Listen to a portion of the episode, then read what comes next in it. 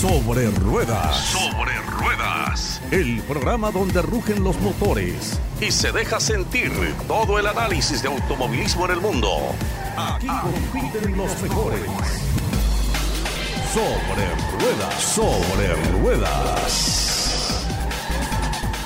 ¿Qué tal amigos? Bienvenidos una vez más a Sobre Ruedas a través de Unánimo Deporte. Como siempre es un privilegio para nosotros contar con su sintonía. Les agradecemos muchísimo que todas las semanas, todos los fines de semana, nos eh, sintonicen, se conecten con nosotros a través de nuestras plataformas de Unánimo Deportes para compartir lo que está sucediendo en el mundo de las carreras, de los motores, de todo esto que nos apasiona.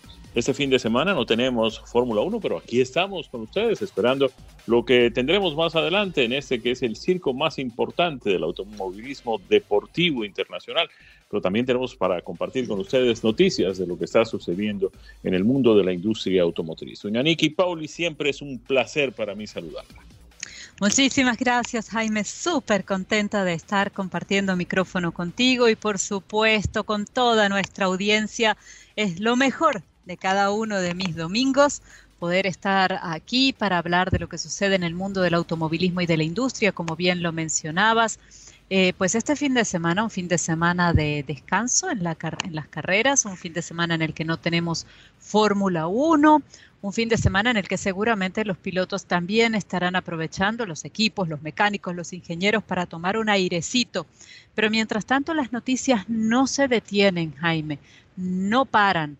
Y habíamos hablado precisamente hace un par de semanas de cómo se va delineando el calendario de la próxima temporada, cuando apenas faltan algunas carreras de esta temporada 2021, ya estamos hablando de lo que ocurrirá en el circo en el 2022. Un año que además va a ser eh, muy particular porque es un año en el que hay cambios reglamentarios importantes y en los que vamos a tener un auto eh, que si bien sigue siendo un monoplaza de ruedas descubiertas, Jaime, eh, como lo venimos conociendo al Fórmula 1 desde, desde que inició la categoría en 1950, pues vamos a tener modificaciones que en el look, en la apariencia del auto, nos van a dejar saber que esto es un auto nuevo, ¿no? Es un auto con, con dimensiones diferentes, con neumáticos diferentes, con aerodinámica diferente. Entonces, no es solamente lo que va a estar bajo el capó, bajo el carenado del motor, sino lo que va a estar expuesto a la vista también. Y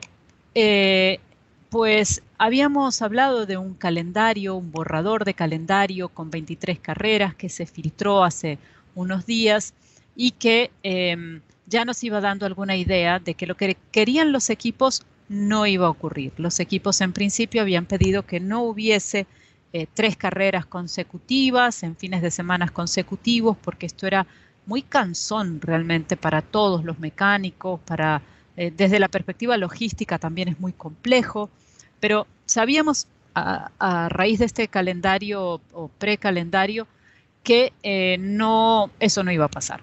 Y en esta semana se ha filtrado una nueva versión de ese calendario. De hecho, se dice que después del Gran Premio de Italia eh, van a venir Rusia, Singapur y Japón prácticamente seguidas, una tras la otra. Eh, había una semanita de descanso entre un par de carreras, pero ya no. Eh, las últimas carreras se van a disputar también en semanas consecutivas en Brasil y en Abu Dhabi. El calendario, para darles un poco una idea de lo que, de lo que será, es, empieza para nosotros entre el 23 y el 25 de febrero con un test pretemporada en Barcelona Después, entre el 11 y el 13 de marzo, habrá un, un test pretemporada en Bahrein. El 20 de marzo arrancaría la Fórmula 1 en Bahrein. Luego pasarían al Gran Premio de Arabia Saudí, Australia, si se corre, porque el tema COVID sigue siendo un tema muy importante en, el país eh, australiano. Y eh, después tendríamos o China o Imola en abril, aún por determinarse. El 8 de mayo el Gran Premio de Miami, también en mayo España y Mónaco, en junio Canadá y Azerbaiyán, en julio Gran Bretaña, Austria, Francia y Hungría. Cuatro grandes premios, uno seguido del otro, fines de semana consecutivos, el parón de descanso del mes de agosto y hacia finales de agosto regresarían a la pista con el Gran Premio de Bélgica para continuar en septiembre con Holanda, Italia y Rusia, en octubre Singapur, Japón, México y Estados Unidos y en noviembre Brasil y Abu Dhabi. Lo más obvio en este calendario, Jaime, se acorta el campeonato, se estrecha. Es la misma cantidad de, carreras válidas, pero en vez de terminar a principios de diciembre, está terminando poquito más que a mediados de noviembre, porque sería el 20 de noviembre. Así que va a ser un calendario, si se confirmara este calendario, muy ajustado, muy apretadito eh, para los equipos principalmente. Nosotros como fanáticos también, pero bueno, nos levantamos y vemos la carrera en casa, no hay mayor problema. Nicky, hablemos un poco, porque es importante, eh, de lo que podemos esperar en términos técnicos de la Fórmula 1. Tendremos una Fórmula 1 más competitiva, veremos eh, eh, expandirse más esta capacidad de enfrentarse unos a otros que ya empezamos a ver desde el año pasado entre la gente de Red Bull y Mercedes, ahora lo estamos viendo también con Ferrari, estamos viéndolo también con McLaren. ¿Será que estas nuevas especificaciones técnicas generan una competitividad más intensa dentro de la Fórmula 1 a partir del 2022? Jaime, me encantaría poder responderte esa pregunta, pero la verdad es que es muy, muy compleja, porque va a haber siempre algún equipo que va a tener una, alguna ventaja competitiva, que va a haber interpretado mejor el reglamento eh, y que por supuesto tiene el dinero para, para invertirlo eh, pero no nos olvidemos también, y en este tema del dinero es muy importante aclararlo, que hay un, techo eh, de gastos del que no pueden pasarse los equipos. Entonces están también tratando de ver cómo van a invertir todo lo que necesitan invertir sin pasarse de este, de este techo financiero. Va a haber diseños simplificados el, por, el próximo año. Eh, regresa el efecto suelo con un largo difusor bajo los pontones. El alerón delantero va a ser muchísimo más simple, que estamos acostumbrados a ver tantas piecitas pequeñas. Los vórtices van a ser más débiles, menos capaces de controlar la estela del neumático delantero. Le decimos adiós a los bargeboards, a los dispositivos debajo del chasis y ciertas complejidades de la parte posterior del alerón trasero. Eh, ellos lo que pretenden con esto es que los coches puedan seguirse más los unos a los otros y que sean más cercanos. Eh, hay una reducción del 86% de la carga aerodinámica total eh, de lo que vemos hoy en, respecto a lo que vemos hoy en día. Eh, ¿Qué más te puedo contar? Así de lo que me acuerde, va a aumentar el peso mínimo del auto de 743 a 768 kilos. Así que todo esto, Jaime, está diseñado, pensado para que sea una categoría más competitiva en la que haya mayor cantidad de adelantamientos. ¿Qué sabemos del motor? ¿Sigue siendo el mismo motor de combustión interna con eh, anexos eh, de tipo híbrido eléctrico? Los motores siguen siendo, eh, a ver, eso, eso, es un buen punto. Los motores, Jaime, siguen siendo lo complejos que son siguen siendo una unidad de potencia con, tantos componentes que para mí, y, los, y soy muy honesta en esto, eh, me cuesta explicarlos. Eh, van a ser más baratos, según lo que nos anuncia la Fórmula 1, eh, con más restricción de materiales. Se va a eliminar, por ejemplo, la exclusividad de proveedores de células ES y de turbocompresores. ahora, cómo esto va a, traducirse después en, la pista, Jaime, es la gran pregunta. Es la gran pregunta. Porque al mantener un reglamento más o menos parejo y estable durante varios años, hemos llegado a la que creo que es la temporada eh, de motores híbridos de la Fórmula 1 más emocionante que hemos tenido. Sin duda. Y, eso se ha logrado porque los equipos se han podido ir acercando, han podido ir acortando distancias pese a las diferencias presupuestarias, pese a todo lo que, a la investigación que uno, que uno quiera pensar que tienen, pero han podido acercarse un poco. Entonces tenemos un grupo intermedio mucho más competitivo y, y un grupo de punteros donde podemos ver diversidad en el podio. Entonces, si esto lo vamos a mantener en el 2022 con un nuevo reglamento, Jaime, es la gran, gran pregunta Y de hecho hay gente que dice, bueno, tal piloto se va para tal equipo porque es un buen equipo o un mal equipo. ¿Cómo le va a ir el próximo año? Es realmente... Está por verse. Está por verse. Sí. Vamos a cumplir compromisos, si te parece, Nicky. Cuando regresemos, seguiremos hablando de este tema que nos deparará la Fórmula 1 en el 2022. Y quiero que hablemos también de los neumáticos. Todo esto cuando regresemos aquí en Sobre Ruedas a través de Unánimo Deportes. Y aquí estamos de regreso en Sobre Ruedas por Unánimo Deportes, hablando de Fórmula 1 en un fin de semana en el que tenemos un descansito, vamos a llamarlo así.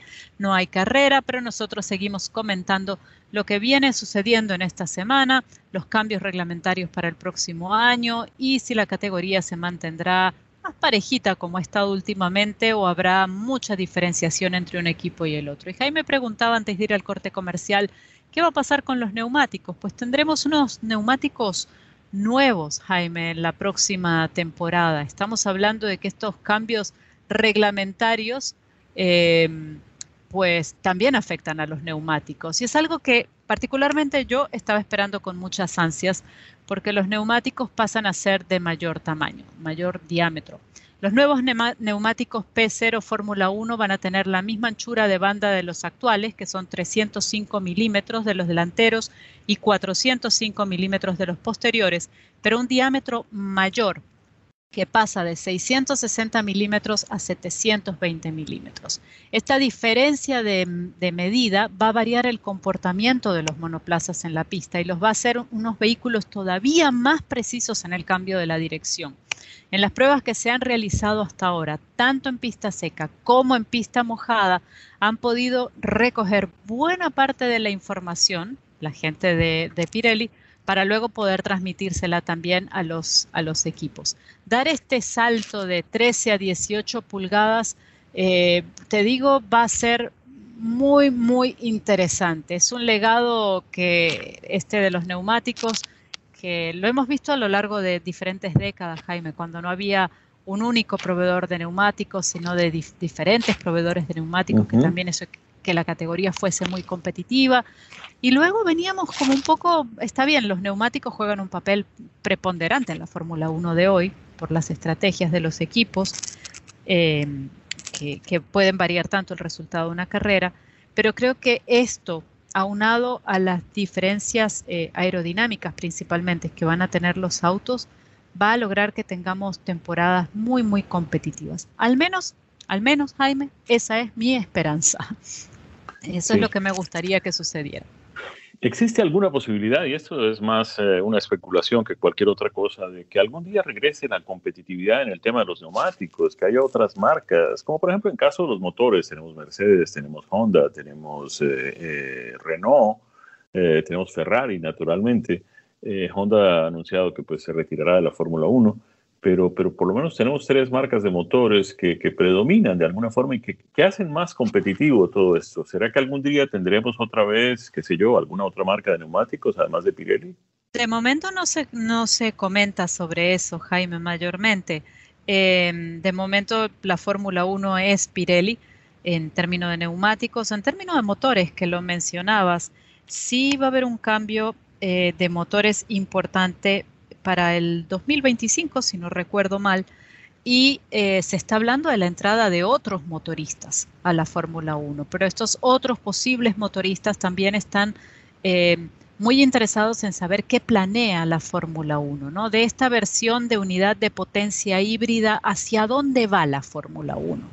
Entonces, un poco es algo que se está debatiendo en estos momentos. Este año los equipos y los directivos han tenido, eh, y el cuerpo técnico han tenido unas cuantas reuniones y se espera que de aquí a fin de año haya todavía unas cuantas más, porque no es algo que tú puedas definir de un día para otro.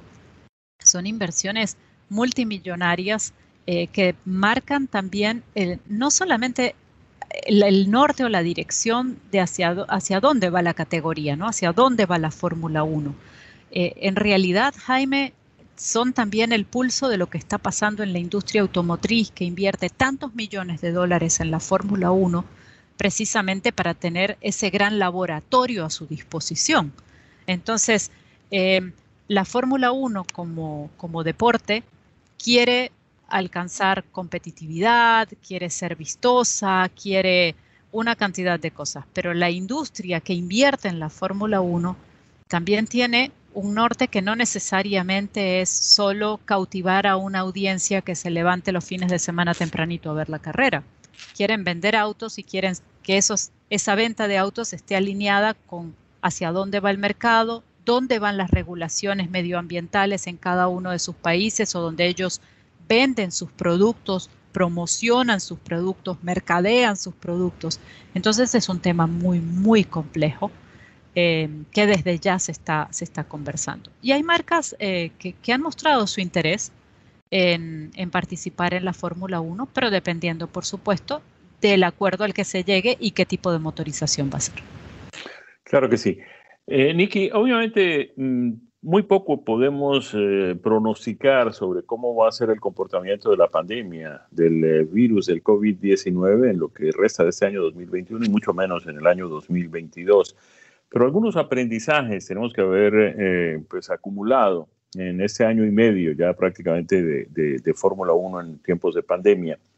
es esperarse que mm, la mayoría de las carreras sean con público limitado o ya mm, podríamos pensar que, el año comenzará con, con, algunas pruebas con capacidad total de público asistiendo a los autódromos? Jaime, otra de esas preguntas que es muy difícil responder en este momento.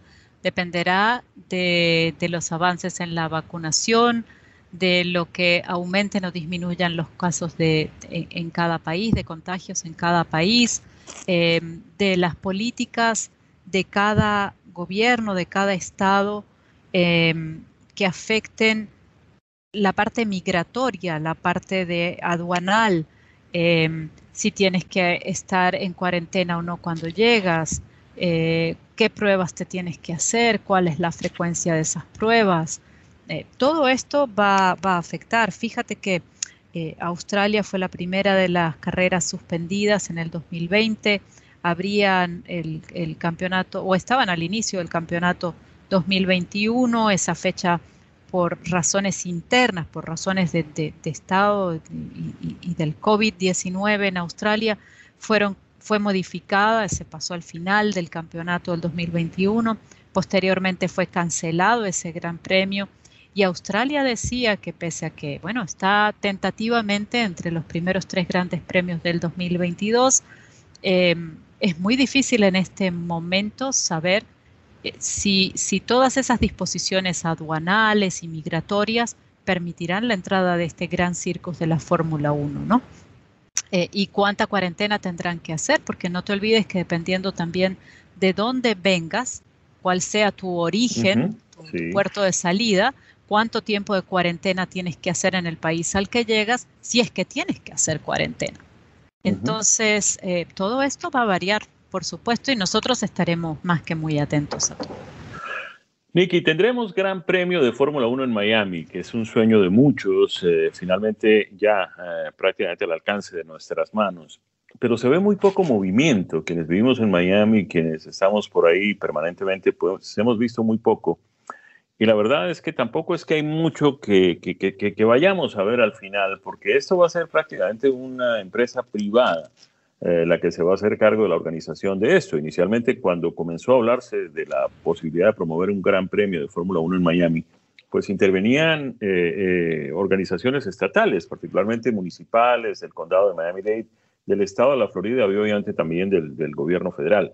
En este caso, lo que se hizo o lo que hicieron la FIA, Liberty Media o quien quiera que represente los intereses de la Fórmula 1 en este caso, eh, fue negociar con, con, una tribu de indios, los indios Seminoles del estado de la Florida, que controlan eh, todo este emporio de deportes que hay construido allí en la ciudad de Hollywood con la marca de Hard Rock.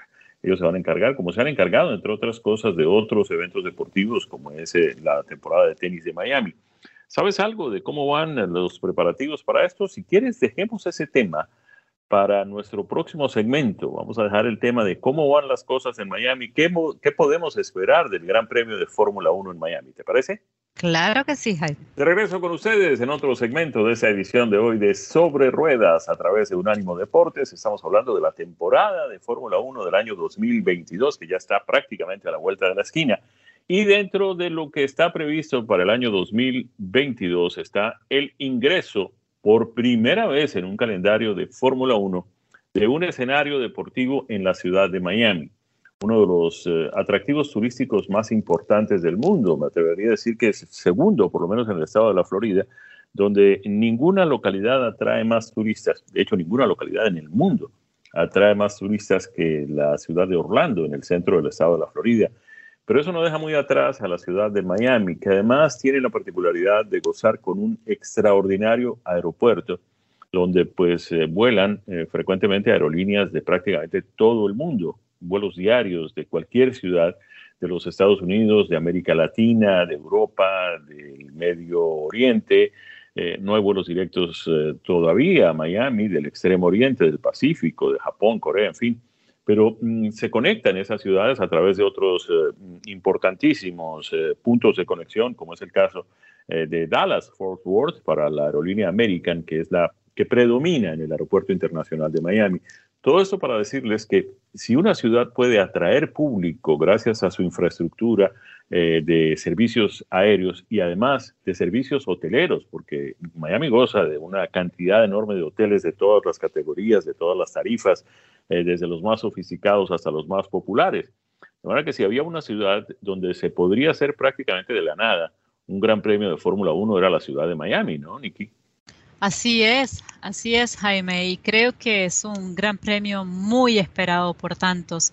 Y tú me preguntabas si si realmente ya había algún movimiento y comienzan, comienzan a verse cosas, Jaime, comienzan a verse cosas. Una de ellas es eh, eh, ya internamente eh, los organizadores han comenzado a nombrar a las personas que van a estar a cargo de cada una de las principales áreas, llámese credenciales, llámese comunicaciones, operaciones, logística. Y lo que hemos podido ver en ese nombre de, integrantes de este equipo para darle vida a la Fórmula 1 en Miami es que hay gente, Jaime, con una enorme, importantísima trayectoria en el mundo del deporte en cada una de esas áreas. Si bien es cierto que en algunos casos podemos decir, bueno, pero esta persona quizás no tiene tanta experiencia en el área eh, de, de tickets de Fórmula 1, de venta de entradas para la Fórmula 1, eh, es una persona que tiene quizás muchísima experiencia en esa área, en deportes y en eventos internacionales. Entonces, lo mismo en la parte de operaciones, de logística. Hay un mix, una, una mezcla, Jaime, que me parece muy sana, por, por otra parte, eh, y muy profesional de este grupo que se, que se ha ido creando, que se ha ido convocando. Porque, ¿Y por qué digo que me parece una mezcla muy sana? Porque a veces cuando eh, traes gente solamente de un área, de una disciplina, tiendes a tener o pudieras tener una visión un poco túnel, ¿no? Que nada más dices las cosas siempre se han hecho de esta manera y lo vamos a hacer así. Cuando traes gente que tiene diversidad en la experiencia, eh, y, que, y de diversos deportes, pero todos de categoría internacional, mundial, de eventos enormes, de manejo de eventos muy grandes, eh, creo que eso contribuye a una visión que puede enriquecer el producto final. Y me parece que este es el caso. Así que a mí me tiene particularmente muy emocionada que así sea. Creo que va a ser un, un escenario hermoso aparte y que ofrece a la gente que vaya a venir a la carrera, eh, Jaime, mucho más que solamente una carrera de Fórmula 1, porque si hay un sitio en el que se pueden hacer diversas actividades para todos los gustos y para todos los públicos, es precisamente el estado de la Florida. Me, voy un poquito incluso fuera de las de los márgenes de la ciudad de Miami, ¿no? Eh, ya tengo yo gente que me comentaba en Latinoamérica, voy a ir a la carrera de Miami, pero voy a combinarlo con mis vacaciones y voy a visitar los parques de Orlando, ¿no? Entonces, eh, ya hay este interés creado en muchas personas. Hay otro detalle interesante que vale la pena destacar, Nicky, y es que primero no es la primera vez que Miami se enfrenta a la realización de un evento de automovilismo deportivo de grandes proporciones. Mm, para comienzos de la década de los 80, si la memoria no me falla, se realizaba en el centro de la ciudad de Miami, en las calles más importantes, en Biscayne Boulevard, que es el eje central del downtown de la ciudad, lo que se conoció como el Miami Grand Prix, que era promovido por un empresario de origen cubano, mm, Ralph Sánchez. De hecho, su, nombre eh, está íntimamente ligado con la construcción del autódromo de Homestead, el Homestead Miami Speedway, que mm, fue eh, en algún momento una respuesta eh, de los líderes políticos locales a, las iniciativas de todas estas personas que querían hacer eh, carreras en las calles, carreras eh, de automovilismo deportivo en las calles de la ciudad.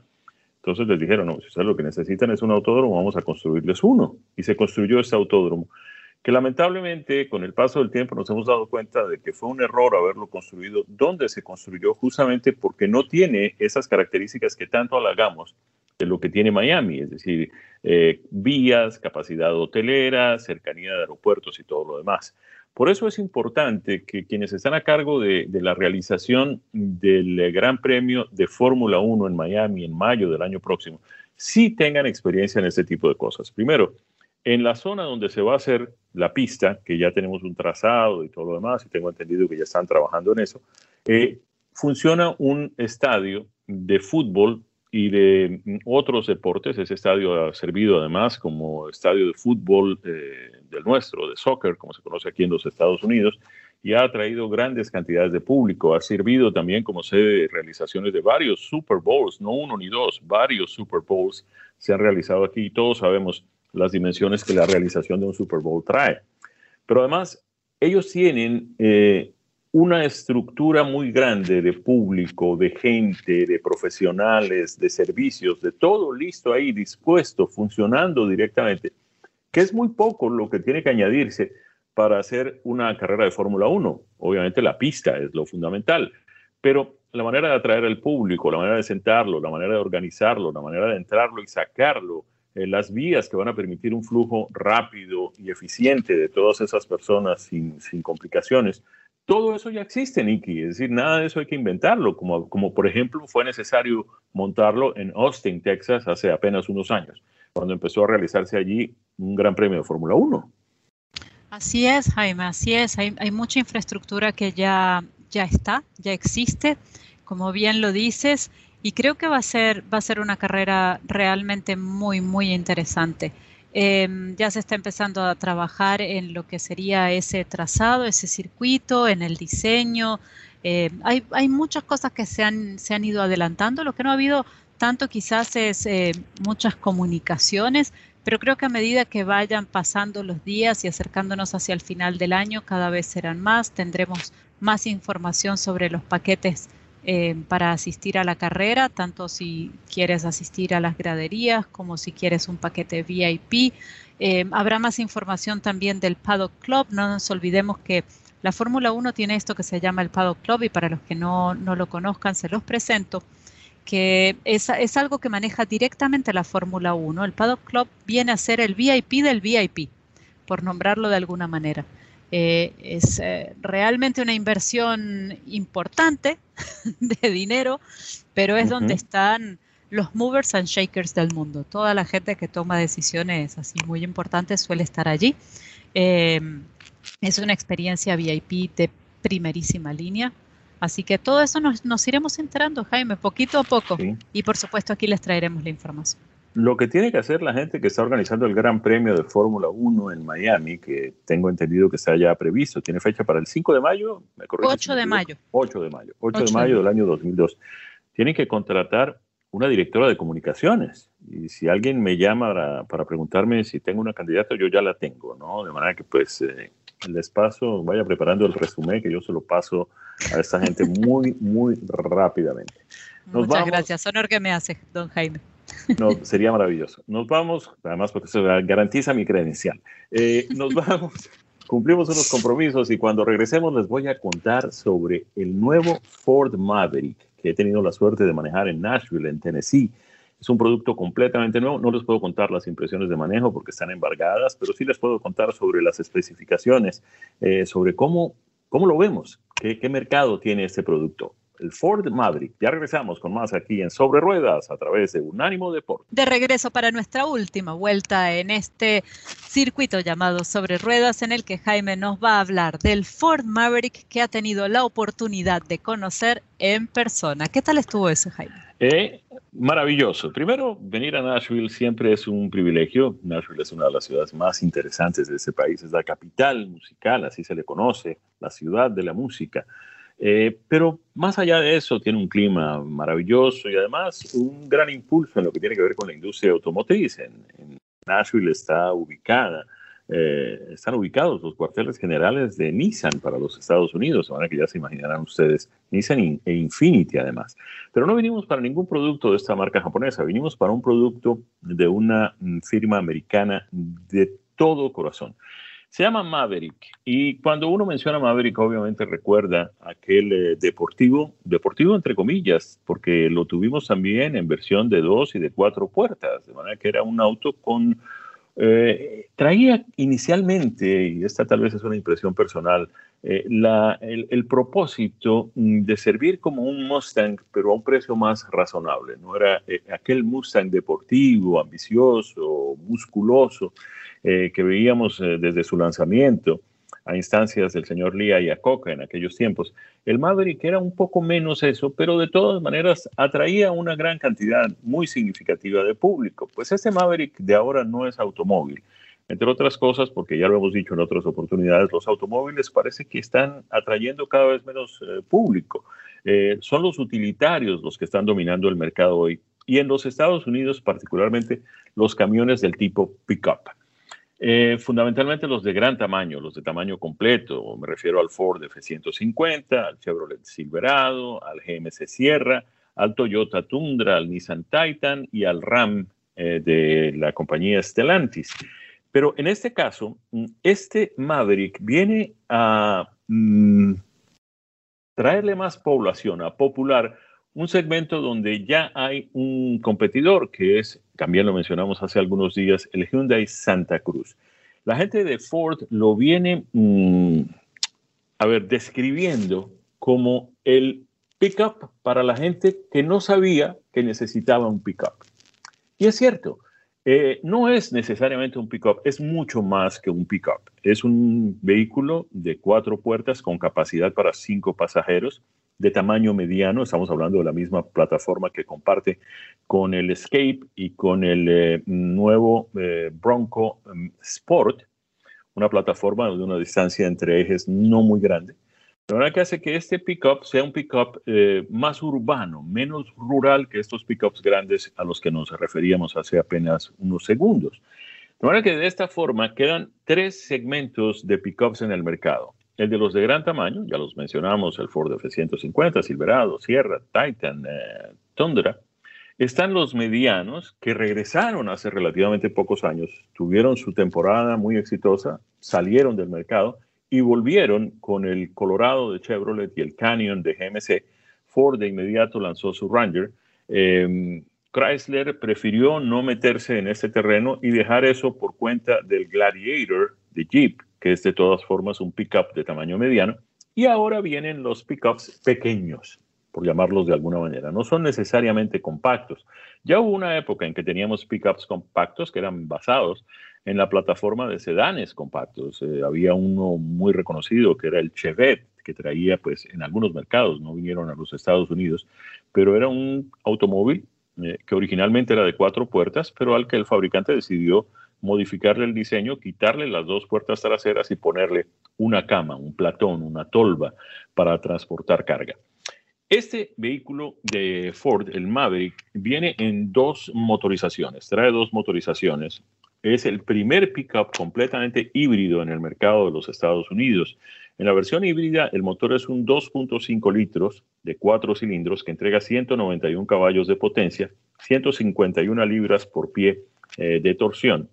Y el otro motor, la otra motorización, es completamente a gasolina. El motor es un EcoBoost de cuatro cilindros y 2 litros que entrega 250 caballos de potencia y 277 libras por pie de torsión.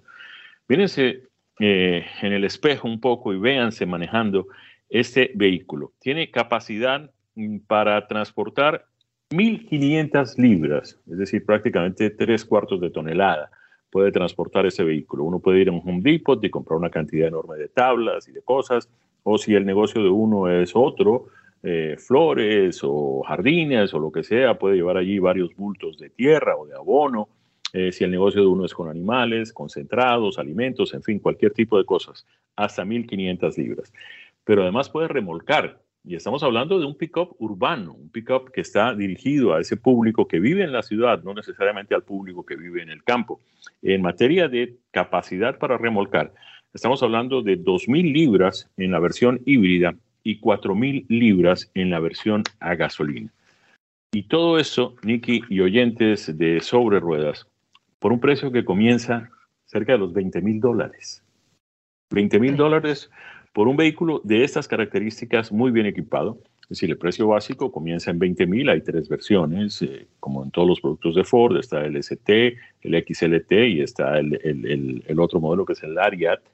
Eh, ese precio básico va desde los 20 que ya mencionamos hasta los 30 y una vez venga equipado con todo lo demás y todos los opcionales puede llegar hasta los 40 mil dólares pero es un vehículo que luce muy bien, que viene muy bien equipado en materia de eh, aditamentos tecnológicos, las más eh, creativas tecnologías, eh, y es un, vehículo que, a ver, ¿cómo, ¿cómo, lo puedo describir? No puedo decirles mis impresiones de manejo, aunque ya tuve la suerte de conducirlo, pero estamos bajo embargo todavía, de manera que la próxima semana les contaré cómo se maneja este Maverick que tiene una longitud de 199 pulgadas, es eh, relativamente 40 mm, pies más corto que un F-150.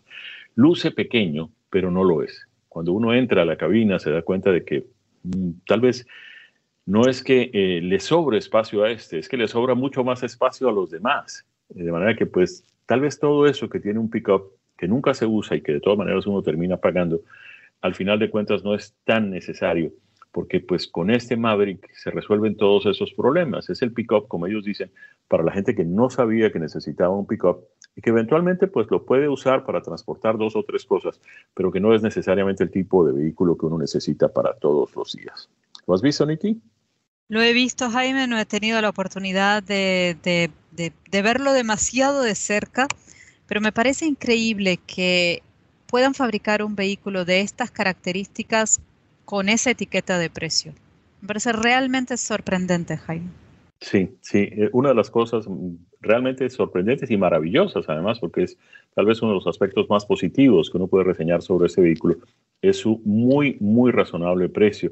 Además de que, pues, no, no tiene nada que envidiarle a los demás crean un segmento, la gente de Hyundai con el Santa Cruz y la gente de Ford con este Maverick, al que seguramente llegarán más adelante otros fabricantes. A mí no me sorprendería que la gente de Nissan, la gente de Toyota, la gente de Honda.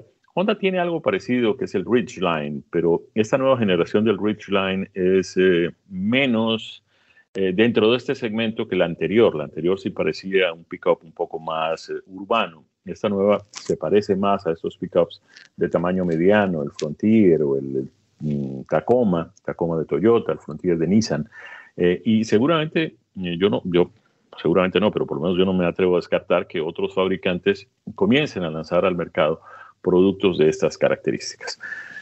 Creo que, Nicky, después de esta mm, reseña que hicimos de ese Maverick, vamos llegando al final de nuestro programa por el día de hoy. El próximo fin de semana tenemos Gran Premio de Fórmula 1, ¿no? Por supuesto, Jaime, Jaime, el próximo fin de semana regresaremos con más de automovilismo deportivo y em, con una notita que me gustaría compartir con todos ustedes porque hace rato que no hablamos de la IndyCar y tenemos nuevo campeón, así que creo que deberíamos dedicarle un poquitito también a eso.